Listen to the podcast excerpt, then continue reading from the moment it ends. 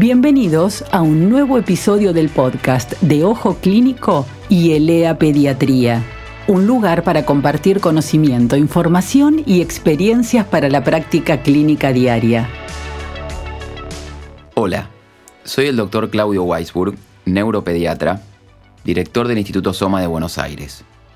Hoy vamos a hablar de las manifestaciones neurológicas de las enfermedades respiratorias.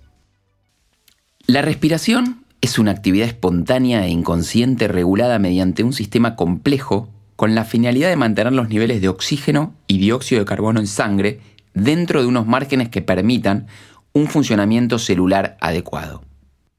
Determinadas patologías neurológicas pueden conllevar a problemas respiratorios y a la inversa. Las patologías respiratorias pueden suponer manifestaciones clínicas neurológicas.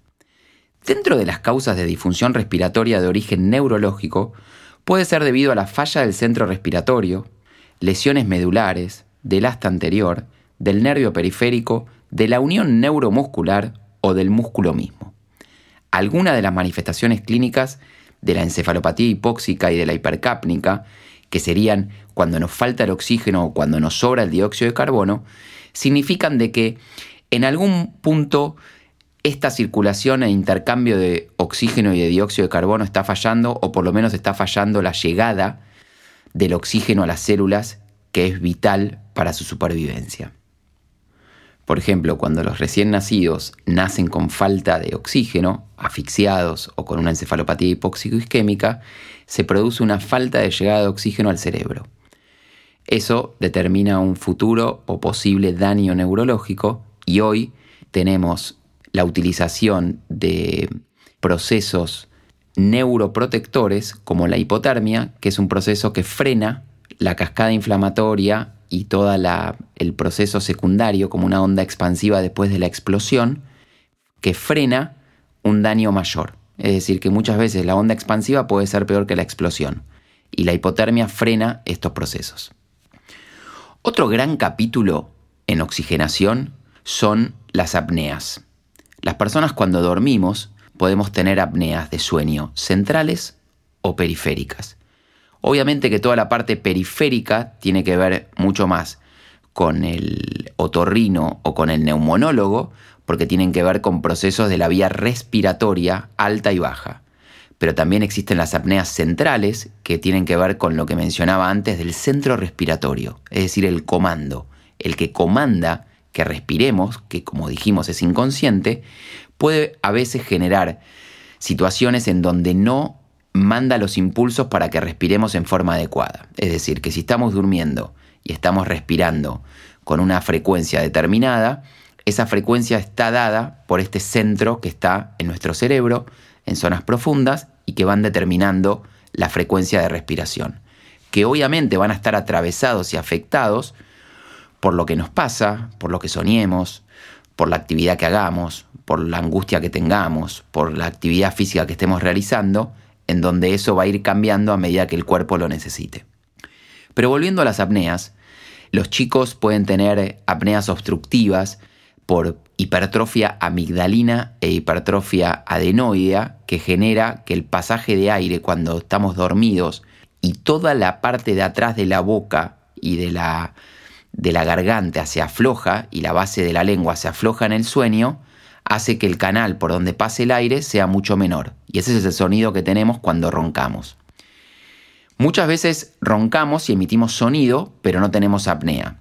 Cuando un ronquido se genera y se sostiene en el aire y uno tiene un momento en donde se queda sin emitir respiración, en el sonido de un ronquido, se está generando una hipoapnea, que es cuando la apnea dura menos de 20 segundos, o una apnea cuando la apnea dura más de 20 segundos y genera un periodo en donde no se respira. En el adulto o en el adolescente, el sobrepeso, por sobre todas las cosas, el alcoholismo, el tabaquismo, son factores que involucran directamente en las apneas obstructivas. En la parte más pediátrica infantil, sobre todo en recién nacidos y en recién nacidos pretérminos, es común las apneas centrales, es decir, que el centro no esté maduro y que el centro respiratorio no genere una frecuencia adecuada a las necesidades del cuerpo. Y eso se evalúa con estudios polisomnográficos, que es un estudio que tanto los neumonólogos, pediatras y neurólogos compartimos, porque nos da información de cómo funciona nuestra arquitectura del sueño y el, estudio polisomnográfico va madurando con la edad, entonces no es lo mismo en un recién nacido pretérmino de 30 semanas, en un término de 38 o en un chico de 5, de 15 o de 50. Entonces nosotros vamos viendo maduración que el electroencefalograma va teniendo en los recién nacidos semana a semana. Pero la información esencialmente está basada en tres pilares importantes. Un pilar es el pilar del sueño, que muestra cómo la arquitectura y la citoarquitectura del sueño se va manifestando en un ciclo nocturno. Entonces nos permite ver cómo entramos en sueño REM, cómo entramos en sueño no REM y dentro del sueño no REM, cómo entramos en etapas de profundidad creciente 1, 2, 3 y 4. También permite ver cuando eso no está, cuando existen parasomnias o terrores nocturnos durante el sueño o cuando existe algún tipo de alteración en la continuidad y en la arquitectura normal del sueño. El punto que compartimos neurólogos, neumonólogos, es la parte respiratoria, que es la que nos permite ver justamente apneas respiratorias y apneas obstructivas. Y es la que nos permite, la que le permite también al otorrino ver si un chico con hipertrofia amigdalina o adenoidea desatura mucho durante estas apneas. Y volvamos al punto inicial. Tener muchas apneas tanto obstructivas como centrales, pueden generar falta de oxigenación normal durante la noche y hacer que las personas durante el día tengan manifestaciones neurológicas como ser cansancio, falta de velocidad de, pensamiento y de procesamiento, una velocidad ejecutiva distinta, problemas de aprendizaje y una eficacia laboral distinta por haber dormido mal y haber oxigenado mal tu cerebro durante la noche. Entonces, la importancia que tienen los resultados que te puedan dar un estudio polisomnográfico en relación a que una persona adulta o pediátrica desature durante la noche, que implique desaturaciones al cerebro durante la noche, tienen implicancias durante el día y en la vida de las personas. Y el tercer punto tiene que ver con la información que un estudio polisomnográfico da en relación al electroencefalograma. El electroencefalograma es como medimos la actividad eléctrica cerebral. Y la actividad eléctrica cerebral tiene patrones normales y patrones anormales. Hay patrones anormales que son como cortocircuitos que generan una vulnerabilidad mayor para tener convulsiones, que también nos da información el estudio polisomnográfico, que al mismo tiempo muchas veces poner los cablecitos como si fuera un electrocardiograma en la cabeza, ese es el electroencefalograma. Poner los cablecitos en un chico pequeño muchas veces es un una mm, situación complicada de hacer con el chico despierto. Entonces solamente se puede hacer durmiendo. Y el electroencefalograma da mucha más información en sueño que despierto. Despierto en vigilia da información, en sueño da mucha más información. Por eso la jerarquización de hacer el estudio de sueño para evidenciar o poder ver mejor una actividad eléctrica cerebral de un electroencefalograma. Entonces el polisomnográfico para cerrar incluye sueño, patrones cardiorrespiratorios y actividad eléctrica cerebral por el electroencefalograma. Que hablamos al principio, son diferentes áreas que se pueden afectar, que van a afectar neurológicamente la respiración. Obviamente que si tengo afectado el diafragma, que es el músculo principal que interviene en la respiración, voy a tener problemas respiratorios que pueden estar generados por problemas inervatorios o neuromusculares, porque el diafragma no deja de ser un músculo, pero es un músculo liso que no lo manejamos solo voluntaria o conscientemente, sino que inconscientemente está a través de los centros respiratorios siendo inervado para generar una frecuencia respiratoria que no dependa de la conciencia. El fallo respiratorio ocurre cuando el intercambio de gases no es suficiente para mantener niveles de oxígeno y dióxido de carbono en sangre arterial que permitan el funcionamiento celular adecuado. Y para esto tenemos sensores, receptores, termostatos, que se llaman quimioreceptores. Los quimioreceptores hay quimioreceptores centrales y periféricos. Los centrales están situados en la parte anterior del bulbo, que es parte del tronco del encéfalo, y los periféricos están localizados a nivel carotidio y aórtico. Y van sensando, son como sensores de gases que van sensando cómo está el oxígeno y el dióxido de carbono a nivel central y a nivel periférico. Es decir, que en este juego complicado de moléculas que mencioné, establecemos la tendencia al equilibrio, la tendencia a la homeostasis, en donde el cerebro y el pulmón juegan de la mano para mantener un equilibrio entre el oxígeno y el dióxido de carbono, entre la frecuencia que respiramos, la frecuencia que inspiramos y la frecuencia que expiramos.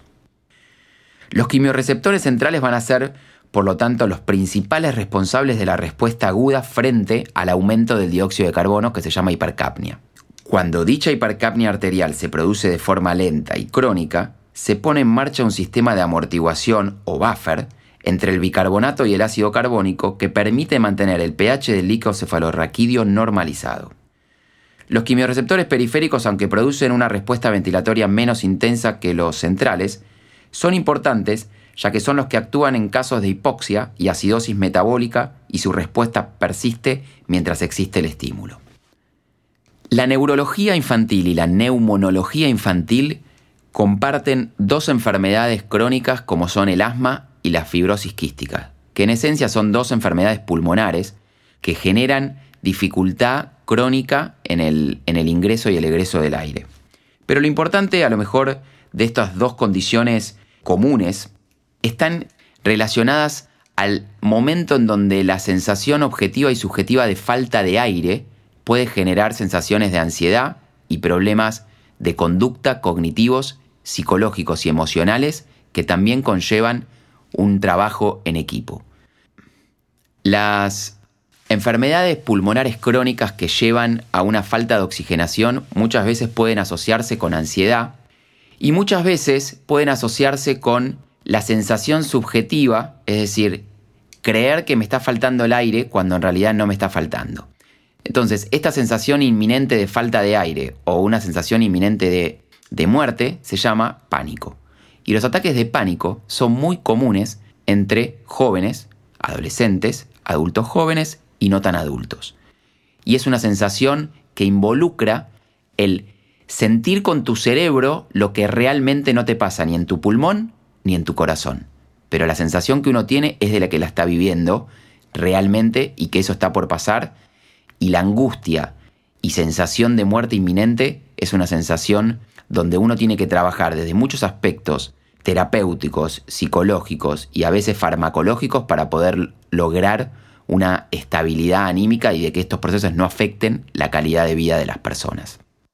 En este momento que estamos viviendo una pandemia por el SARS, que es un virus justamente que genera una insuficiencia respiratoria aguda, esas son las siglas en inglés de SARS-CoV-2, Em, lo único que quería mencionar al respecto es que siendo un virus respiratorio tiene manifestaciones neurológicas, como las cardinales de pérdida de gusto y olfato, que es afectar células nerviosas, y que existen complicaciones neurológicas por virus respiratorios como el SARS-CoV-2 en relación a problemas neurológicos agudos como accidentes cerebrovasculares y como problemas post-infecciosos en cuanto a problemas ejecutivos de memoria y de neblina mental que se pueden producir.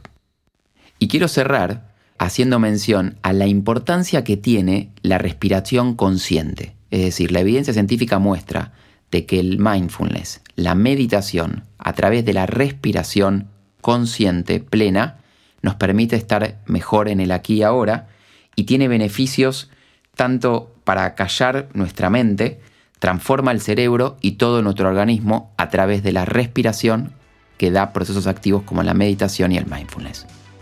Bueno amigos, hasta acá el vínculo pulmón-cerebro, cerebro-pulmón y la relación de las enfermedades pulmonares y respiratorias con las neurológicas.